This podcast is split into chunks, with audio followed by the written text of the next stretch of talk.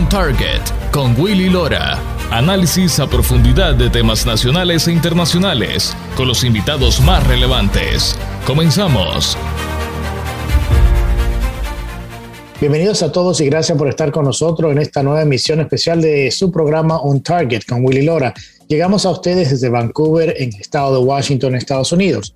Quiero agradecer a nuestro público de la radio Acción 97.9 FM, 810 AM y 100.3.3 en alta definición en la aplicación de iHeartRadio por su sintonía y permitirnos llevarles el análisis de los temas más relevantes a nivel nacional e internacional.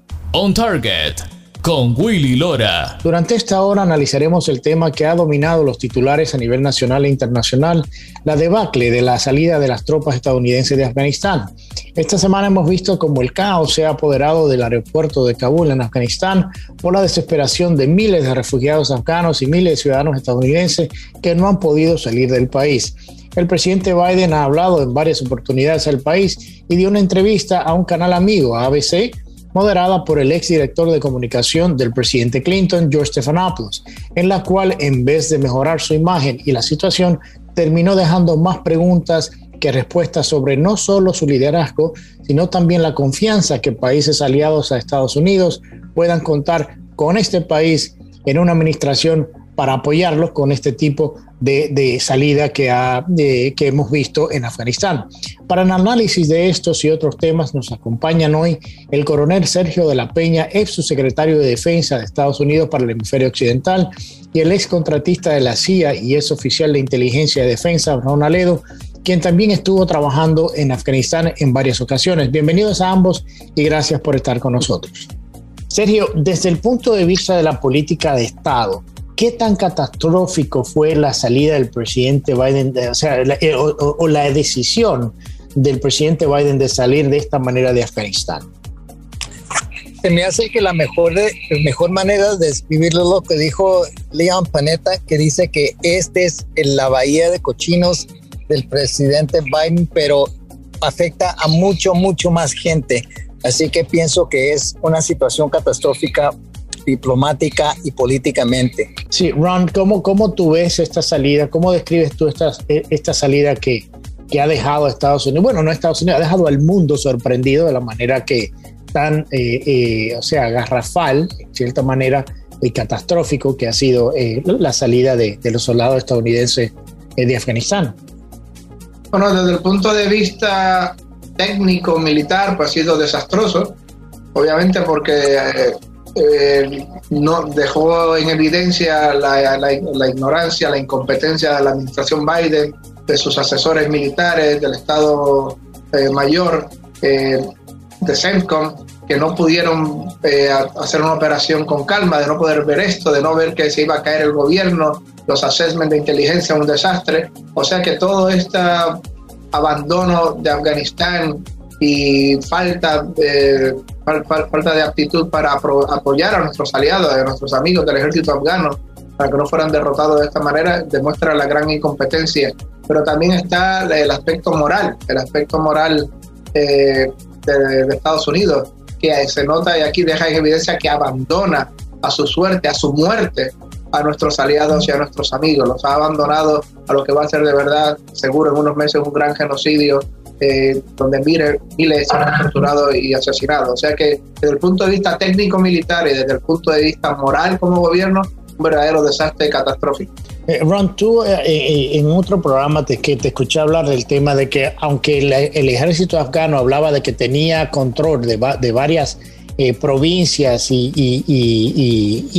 este, tipo de controles en Afganistán, tú decías de que eso era, tomaban un, un building y lo demás estaba y seguía en control de los talibanes. Con este anuncio de, de, Al Qaeda y de, y de, ISIS, y de, ISIS que están eh, regresando de nuevo a Afganistán, o sea, básicamente le dejaron el, el, el, espacio limpio para que ellos pudieran entrar, porque las tribus o, esto, o el talibán siguieron por todo este tiempo controlando eh, eh, estas ciudades eh, fuera de, la capital de Kabul. Entonces yo creo que nos explique un poco, porque tengo que decirle a la audiencia también que tú tuviste varios tours en Afganistán y conoces muy bien cómo se movía el, ejército afgano, que mucho a control tenía en, algunas provincias y que mucho era solamente el PR que un control real de lo que estaba pasando en estos lugares. ¿Cómo, qué, qué papel ahora vendría a jugar el, eh, Al Qaeda y ISIS en, en estas ciudades en Afganistán? Bueno, es que hay que entender que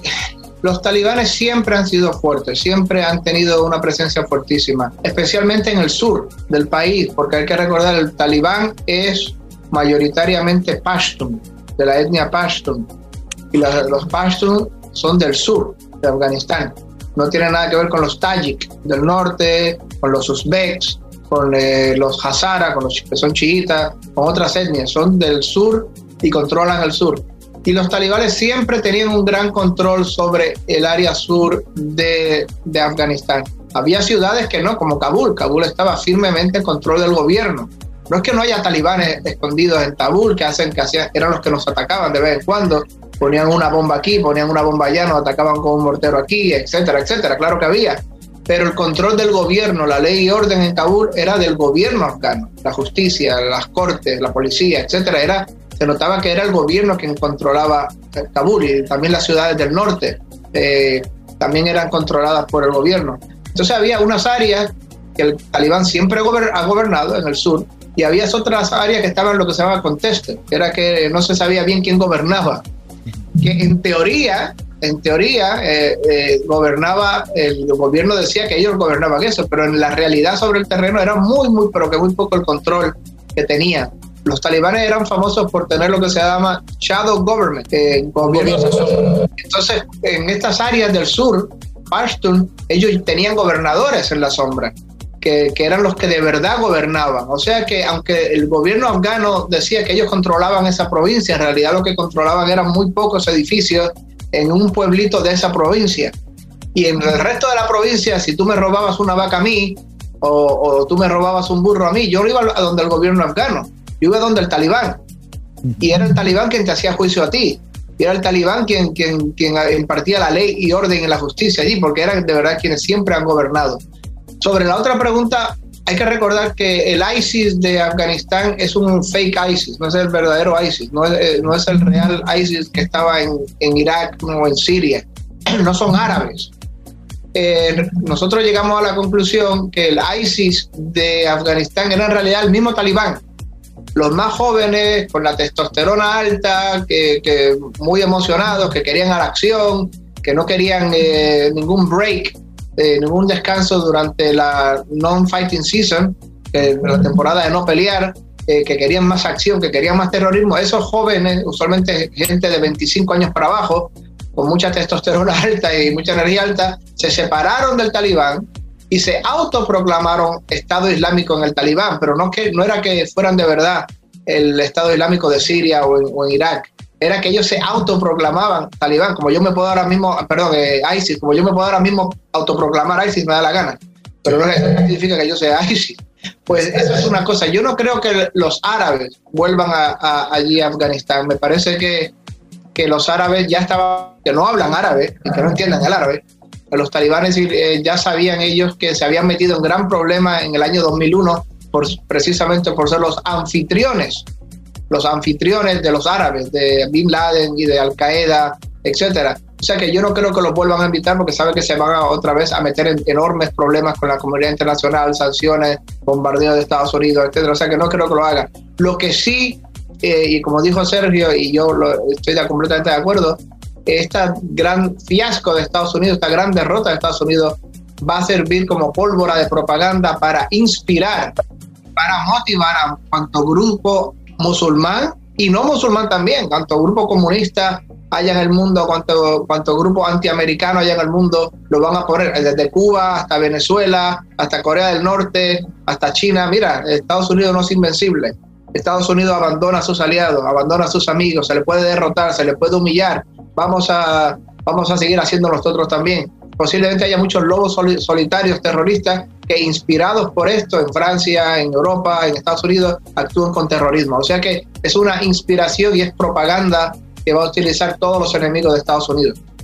Sergio, un, punto interesante que, que, hace Ron, pero también tengo que volver al tema de lo que ha dicho el presidente en sus alocaciones eh, eh, al país, inclusive en la entrevista que le dio a la ABC, eh, básicamente se ha, quedado desmentido por su propio secretario de defensa cuando hablaba de que no había, no se había golpeado a norteamericanos cuando se habían hecho, cuando que no había muerto nadie, cuando ejecutaron al, al, mismo jefe de la policía afgana que, esa, que había sido aliado de las tropas estadounidenses. Entonces, ¿cómo sigue quedando? O sea, obviamente esto lo va a utilizar de propaganda eh, eh, eh, el, el, talibán y otros grupos, como ustedes decían, pero ¿cómo queda este liderazgo cuando el presidente en su alocación, en vez de quedar mal o de, quedar mejor o revivir su imagen, ha quedado mucho peor por la cantidad de información no cierta que ha dado el país? Claro, ya cuando empiezan a criticarlo sus propios aliados, como las, las,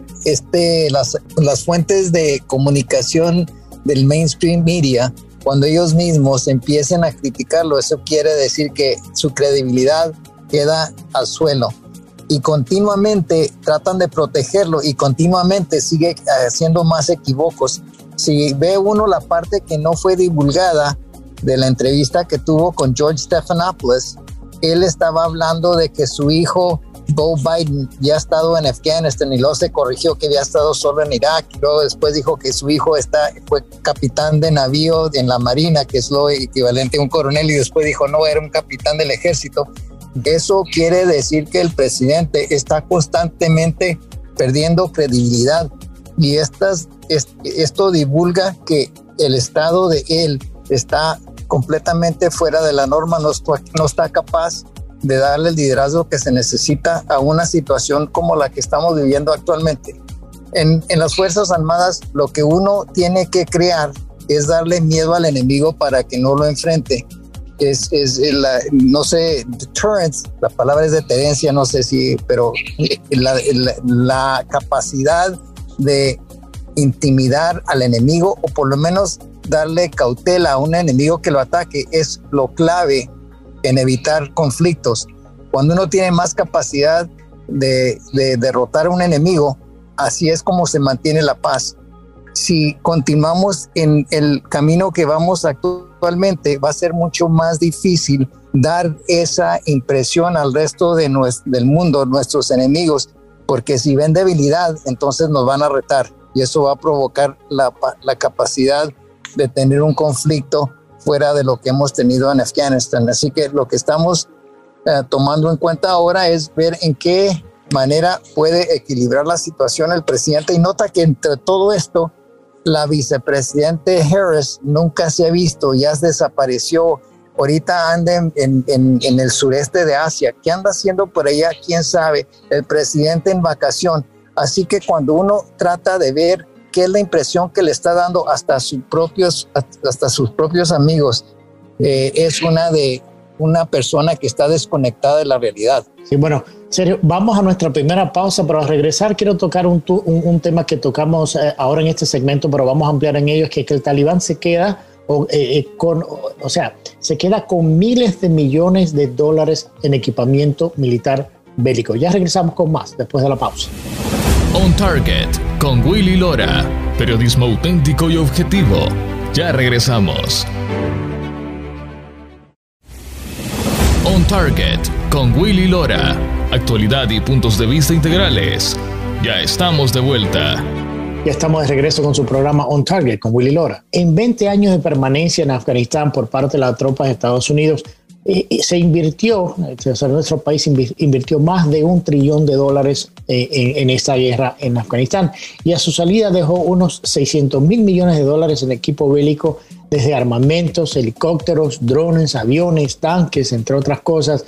Ron, básicamente le dejamos un ejército altamente armado a los talibanes. Sí, sí, gastamos miles y miles de millones de dólares armando al ejército afgano que, supuestamente era de 300 mil personas, eh, más la policía. Digo supuestamente porque en realidad nunca se supo el número total de gente. Había muchos fantasmas, desgraciadamente. Había gente eh, que estaba supuestamente en las filas del ejército afgano, pero que en realidad no existían. Eran, eran soldados fantasmas estaban ahí porque así el general o el comandante del área podía cobrar el sueldo de esos fantasmas. Pero sí, gastamos miles y miles de millones de dólares en armarlos, en equiparlos, darle equipo muy parecido al que usa Estados Unidos, eh, equipo que seguía la doctrina de armamento de Estados Unidos, etcétera. Y ahora, pues, al abandonar la, la, la, batalla el ejército afgano y a veces hasta escapar y rendirse, pues todos esos millones y millones y miles de millones de dólares en equipo ahora han caído en manos de los talibanes, desgraciadamente. Agraciadamente, por los, los talibanes no tienen una gran capacidad tecnológica, ni mucho menos, para utilizar el, el, equipo más avanzado. Lo que sí yo creo que lo van a vender, lo que sí yo sé, al, mejor postor se lo, lo, van a vender o lo van a traspasar a otros países del área. Eh, es, y lo más triste, lo más trágico de este equipo que, ha caído es que la, todas esas ametralladoras, balas, coches de carros de combate, etcétera, que sí pueden manejar los talibanes, lo van a utilizar desgraciadamente contra cualquier resistencia o foco de, de resistencia que todavía quede en el país. Ahora mismo se habla que hay unas regiones en el noreste del país que están todavía bajo, que no están bajo control talibán y que se está, se está organizando una resistencia armada de esos reductos que quedan todavía del ejército afgano allí. Pero desgraciadamente el talibán ahora estar tan bien armado, al tener tantas armas, al tener tanta eh, material a, su alcance, lo van a utilizar contra ellos. O sea que eso es una gran ventaja. Si los talibanes también han podido, esto también es otra cosa muy triste, si los talibanes han podido entre ir a la embajada o ir al equipo de la NATO, de la OTAN que estaba allí y encontrar equipos tecnológicos alto, de alta tecnología, ya sea de comunicaciones, radares, eh, paneles de controles de algún avión, de algún helicóptero, estoy seguro que esos también se lo van a pasar a China, más que nada, para que China pueda hacer eh, eh, reverse engineering de toda tecnología que ellos puedan encontrar. O sea que ha sido una debacle, ha sido una vergüenza y ha sido una catástrofe. Miles de millones de dinero del contribuyente americano del Tesoro de Estados Unidos ha terminado ahora armando a los enemigos mortales de Talibán. Sí, Sergio, ya inclusive existen reportes de que mucha de esta tecnología se ha comenzado a enviar a otros países, a, amigos o aliados en cierta manera al Talibán, como decía Ron, tecnología que ellos no la pueden utilizar, pero sí les sirve, es muy beneficiosa. O sea, a nivel táctico y, de comando, ¿qué tan preocupante es que este tipo de tecnología, inclusive la de los mismos aviones y helicópteros Black Hawk que, se encontraron y que dejaron allá en Afganistán, eh, eh, le sirve? O sea, ¿de qué, de qué manera, eh, qué tan preocupante es esta situación? Es muy preocupante. Mira, como, quiero enfatizar lo que acaba de decir Ron y lo que estamos discutiendo, lo que ellos están haciendo es exportando esas capacidades que otros países que tienen interés en, en, reproducir esto es como una mina de oro, porque todas las capacidades, no nomás estamos hablando de helicópteros, sino los, los equipos eh, de rueda que están en el país, eh, que, es, que se pueden proteger o que protegían a nuestros soldados contra estallos, es esa tecnología, es importante saberla, entonces se la van a vender a cualquier amigo o, o cualquier enemigo de los Estados Unidos y cualquier amigo de ellos. Así que eso también es una fuente de fondos que pueden utilizar para vender esa tecnología, porque ellos también tienen intereses personales en incrementar la capacidad de obtener fondos para lo que están vendiendo. Ese es un punto. El otro punto clave, hay que tomar en cuenta que nosotros entrenamos a gente que pueda operar ese equipo y no va a ser mucho tiempo en el cual Iván va a decir, bueno, yo, yo sé que fulano de tal fue piloto de, de un UH-60, este fue piloto de, avión que de los tucanos que ellos tienen, de esta persona sabe cómo operar este equipo. Ellos los van a buscar y van a dar, me imagino, les van a dar la opción, vénganse con nosotros y si no, eh, la opción es que mueren. Eso va a ser un gran impulso para que ellos puedan operar este equipo. También hay que tomar en cuenta que y Ron me puede, me, puede dar, nos puede dar más detalles sobre esto. Afganistán no va a ser un país unificado. La gente del norte va siendo, va a seguir siendo la gente del norte. La gente de las montañas va siendo, los serranos son muy independientes. Va a haber gente que nunca va a estar bajo el control de los talibanes porque ellos mismos tienen el control de las regiones. Porque esto es como una serie de caudillos en distintas regiones donde tienen ese nivel de independencia. Pero sí, ahora que tienen las armas, por lo menos pueden retar a estas regiones. Pero Afganistán ha sido el, este, el, panteón de, de, los regímenes más poderosos del mundo. este, este Alejandro Magno no pudo, no pudieron ni, ni Genghis Khan, ni los rusos, ni los ingleses, ni los, los Estados Unidos, todos hemos tenido problemas con Afganistán por su naturaleza, por la independencia de la gente y ellos saben cómo enfrentar a los imperios más poderosos del mundo. Así que pensar que ahora el talibán puede controlar todo también es una exageración, pero lo que sí van a tener control es el gobierno y todo este equipo que les sacamos de pasar. Y ese es el problema y ese es el reto. Y luego además, imagínate como hemos dicho, ellos pueden decir, nosotros tuvimos éxito contra los rusos, contra los Estados Unidos, y si quieren ver la historia, está el resto que acabo de mencionar. Sí, Ron, me quedan dos minutos y medio en este segmento, pero quería preguntarte, añadiéndole un poco lo que decía Sergio, es que eh, no, no, fue que no entendimos el tema cultural de que no podemos exportar una democracia como entendemos nosotros, de un McDonald's, de un Starbucks a una esquina en Afganistán y querer democratizarlo de esa manera. ¿Tú crees, en estos dos minutos y medio que me quedan, tú crees que perdimos ese cálculo del tema cultural cuando nos fuimos a Afganistán por todos estos años? Oh, sí, por supuesto. Eso es un sueño neocon eh, un sueño ingenuo eh, que, nace de, ideología y nace completamente de la ignorancia. Mira, no hay nada, no hay nada eh, equivocado ni nada absurdo en ir a un país, independientemente de su cultura, de sus tradiciones, de su religión, y adiestrarlo para cuestiones militares. Todo que haya visto la película, por ejemplo, Orden de Arabia, que estaba muy bien inspirada en, la vida real, se, se, da cuenta cómo este oficial británico inspiró, motivó y fue, y fue eh, asesor eh, y, dio ideas de, cómo eh, equiparar a, estas fuerzas para que pelearan una guerra más moderna, más efectiva. No hay nada malo con eso. Pero el sueño neocon, el sueño político de estos ingenuos que quieren exportar la democracia como el que exporta un McDonald's, como tú lo has dicho, a una región, a una tradición, a una cultura que no tiene absolutamente nada de la democracia quieren hacer de, y, precisamente no solamente cualquier país, Afganistán, de todos los países del mundo. Afganistán es una de las, como dijo Sergio, una de, las, de los países más tribales y atrasados del mundo más rudimentarios del mundo, porque uno va a Kabul y uno cree que en Kabul hay, ve edificios y ve electricidad y ve agua potable. Ah, mira, este es un país eh, que, con progreso.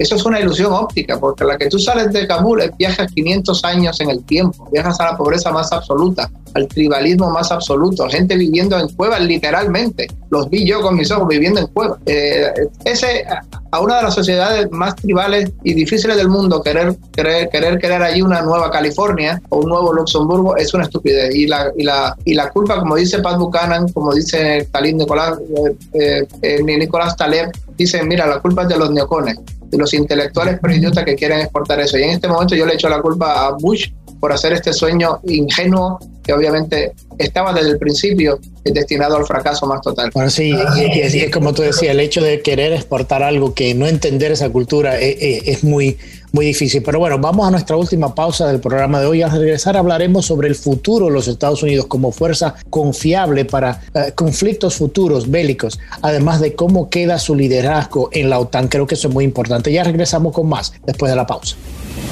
On Target con Willy Lora. Periodismo auténtico y objetivo. Ya regresamos.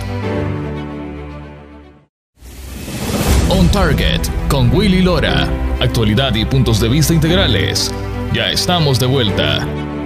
Ya estamos de regreso con nuestra última parte de este programa especial On Target con Willy Lora. Sergio, países como Gran Bretaña, Francia, España han podido salir más allá del círculo de seguridad que ha puesto el talibán alrededor del aeropuerto de Kabul para de esta manera poder rescatar a sus ciudadanos. Se reporta que esto es algo que los estadounidenses no han podido hacer. ¿Cómo queda el papel del liderazgo de Estados Unidos ante los países de la OTAN después de este debacle o este debacle que hemos visto en Afganistán, viendo eh, obviamente que, es, un país como Estados Unidos que debió eh, tener ese liderazgo y esa iniciativa en cuanto a rescate y salida de esos ciudadanos? Es un desastre en la confianza, porque ya de que uno pierde la confianza de sus amigos y sus aliados, es muy difícil recuperarla. A veces dura décadas, a veces nunca se recupera. Yo pienso que en el caso nuestro, eh, la gran mayoría del, mundo sabe que nosotros cambiamos mucho con cada presidente y es posible que el siguiente pueda recuperar mucha de la confianza, pero al momento es una cosa que va a ser muy difícil bajo esta administración porque ya la credibilidad ha desaparecido y cuando uno toma en cuenta el del actual presidente y la vicepresidenta que se sigue escondiendo, eso no impulsa la confianza en nuestros aliados. Mira, ahí los franceses tuvieron que entrar con sus eh, soldados de fuerzas especiales para tratar de extraer a sus ciudadanos franceses hasta que los, los permita el, talibán que salgan, todo depende, porque también pienso yo que el talibán en todo esto ha aprendido que necesita por lo menos reconocimiento del mundo. Entonces ellos están negociando y me imagino que lo que pueden hacer es soltar la gente y luego eventualmente que se vayan, empiecen a, apretar y, ser mucho más déspotas en la manera en la cual ellos van a gobernar. ¿Y, tú crees que China, un seguimiento ahí repito, tú crees que China ha tenido mucho que ver con el tema de que el talibán entienda de que necesitan que se les reconozca internacionalmente? Yo pienso que los chinos eh, utilizan la ideología que el, el enemigo de mi enemigo es mi amigo entonces ellos van a hacer todo lo posible para tratar de establecer alguna relación con el talibán, porque ellos tienen intereses también en la región.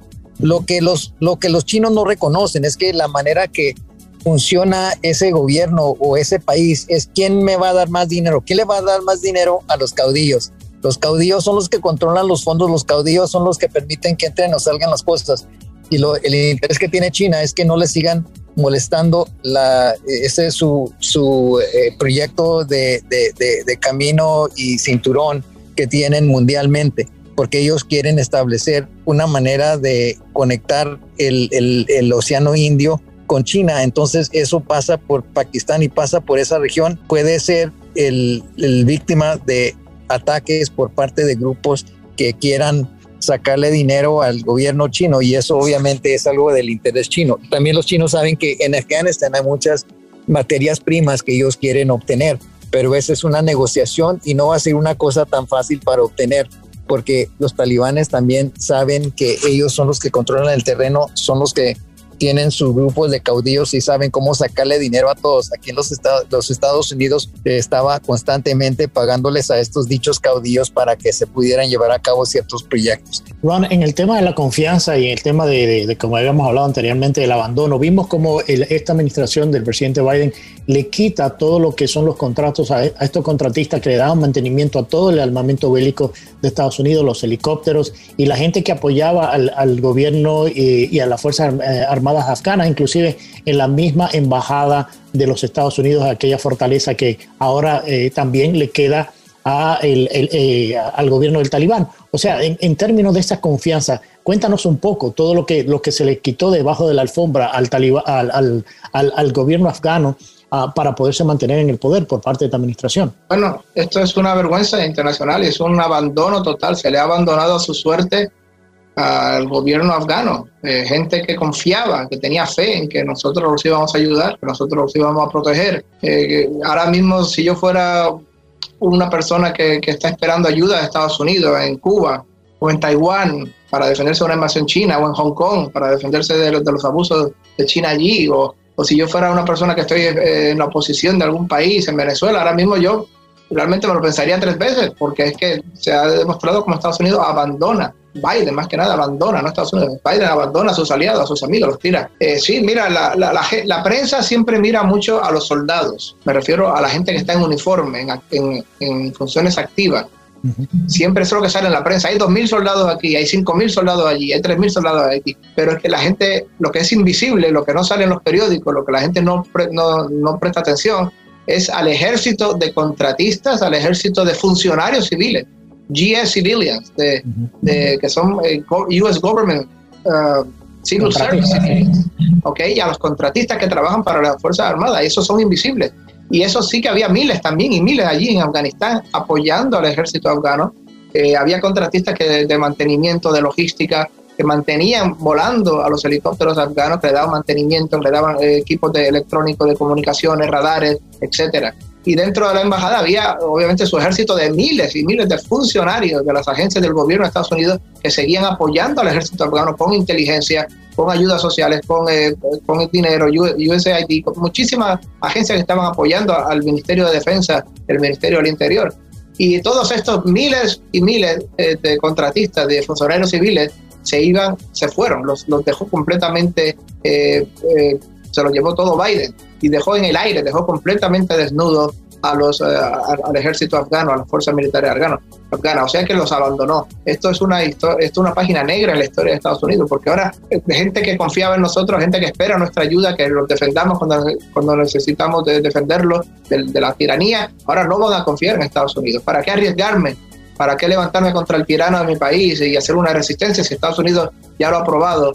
Que, que, nos abandona nos da y, y, se va, nos deja aquí a que nos masacren y nos maten nuestros enemigos. O sea que esto es un golpe terrible al prestigio de Estados Unidos. Sergio, eh, hemos visto en, en estos días se ha filtrado y se ha conversado con miembros de la Fuerza Armada y Inteligencia que estuvieron debajo de, de, de, del expresidente Trump, quien le entregaron el plan de salida de Afganistán al presidente Biden y ellos eh, certifican y confirman de que el proceso que se llevó a cabo era completamente opo eh, eh, en oposición o diferente a lo que se le había dejado aprobado a esta administración. O sea, la administración pasada había hablado muy claro de primero la salida de los, de los estadounidenses, la salida de los aliados de Estados Unidos de, eh, afganos eh, eh, en, la, en, el tiempo que la operación se mantuvo, la salida de, de millones y miles de millones de equipos de, uh, de, bélico que Estados Unidos había llevado, estamos hablando de, de 600 mil millones de dólares más o menos, y por último, la salida de los estadounidenses, los soldados estadounidenses, unos 2.500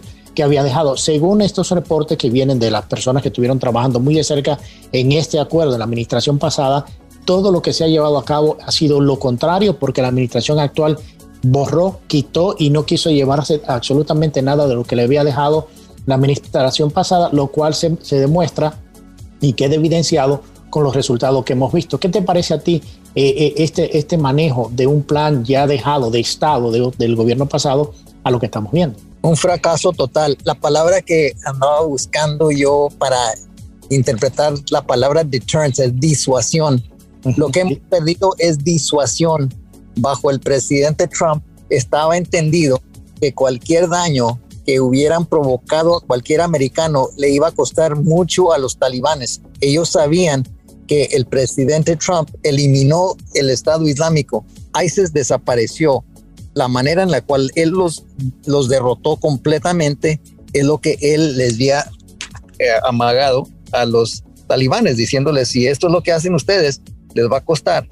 Y eso es muy disuasivo.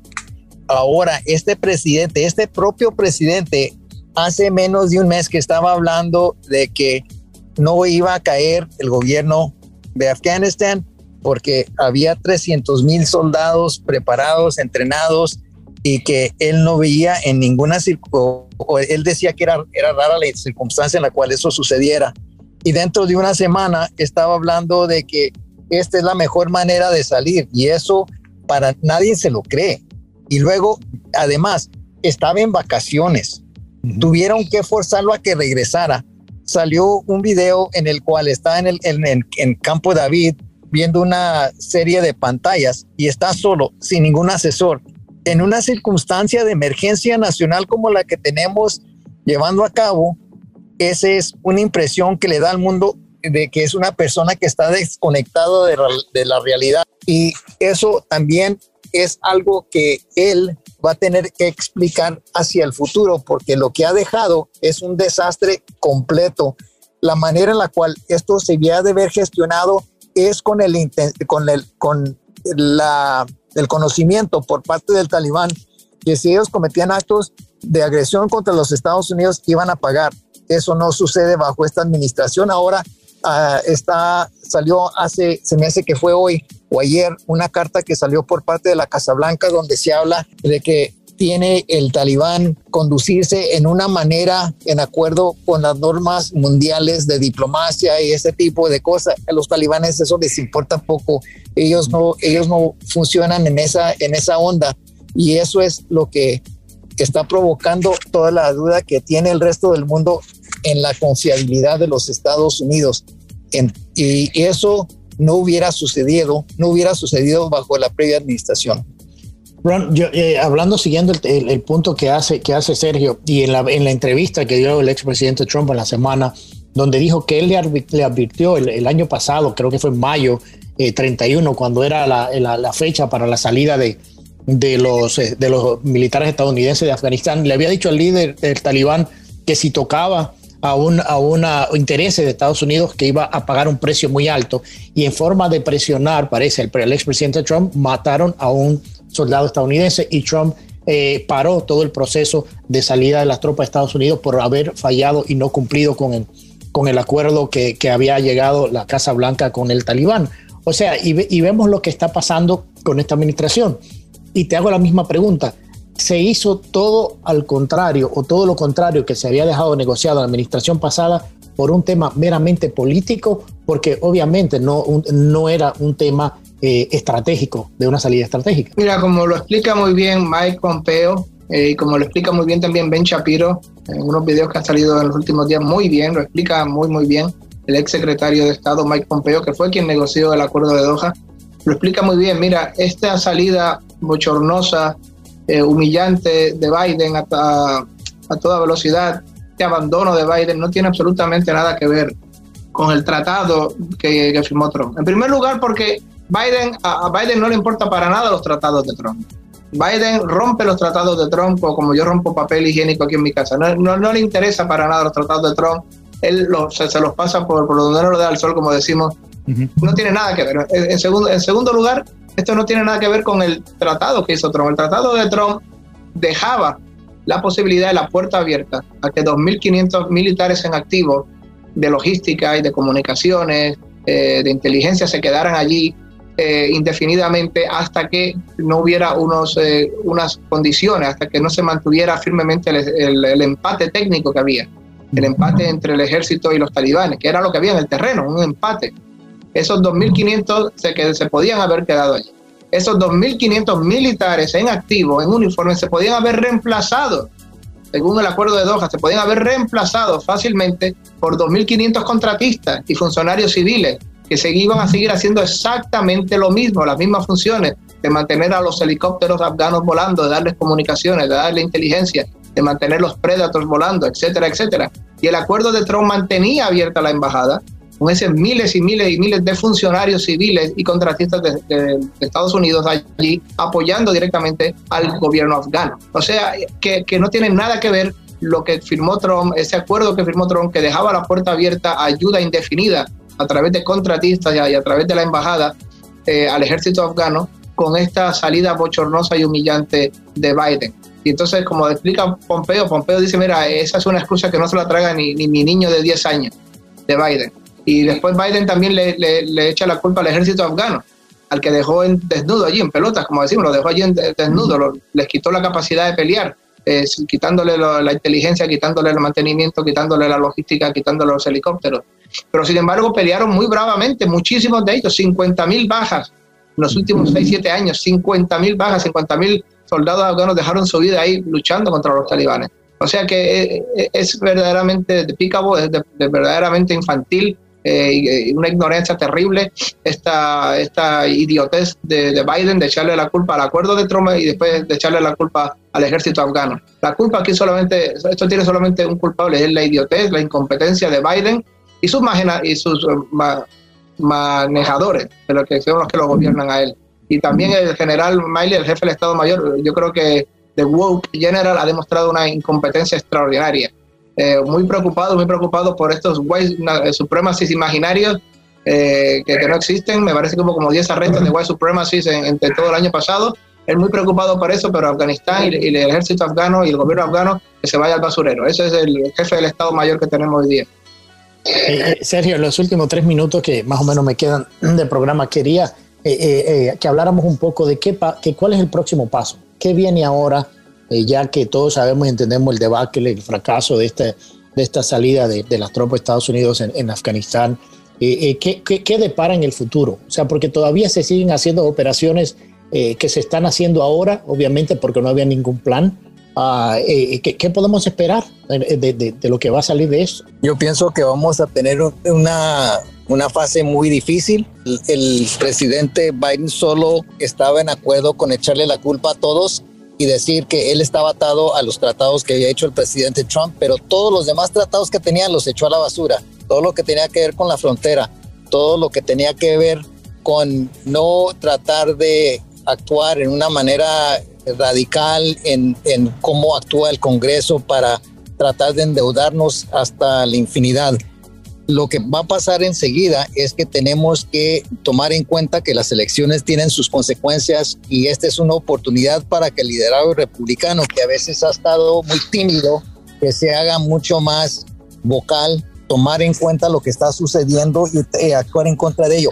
Una de las, de las preocupaciones que yo tengo es la entrada actual de gente en, la frontera sur que no tiene ningunos controles ya tenemos desde que llegó el presidente Biden unas oleadas de gente que está entrando de todo el mundo. Yo estuve allí, yo físicamente vi la llegada de gente que decía necesito amparo en los Estados Unidos.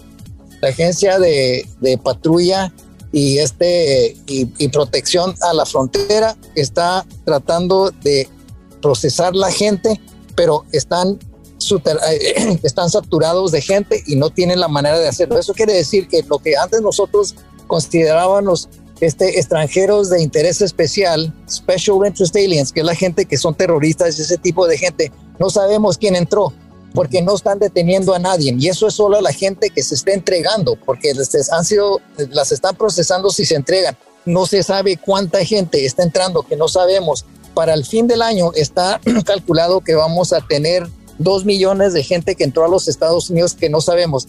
¿Existe la posibilidad que hay células de terroristas que acaban de entrar o ya están aquí? Claro que sí, porque tenemos más de 100 países que han entrado a los representantes de esos países a los Estados Unidos. Así que lo que tenemos que tomar en cuenta es que tenemos que poner como culpable la gente que provocó este problema y tenemos que eh, la oposición indicarle que la responsabilidad está con el presidente Biden. El siguiente ataque de terroristas contra los Estados Unidos, ahorita que están preocupados de la gente del 6 de enero, deben de estar más preocupados de que ahora tenemos terroristas de el índole que salieron de, de el Estado Islámico, de Al Qaeda, y ahora muy posible están en los Estados Unidos porque nadie está vigilando eso y nadie está viendo si está entrando esta gente o no, porque la gente que tiene esa responsabilidad está tan saturada.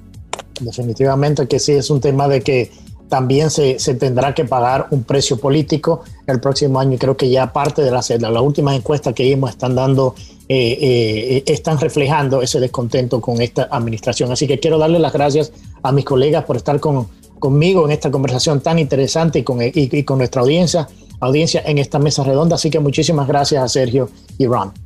Muchas gracias, Willy y Ron.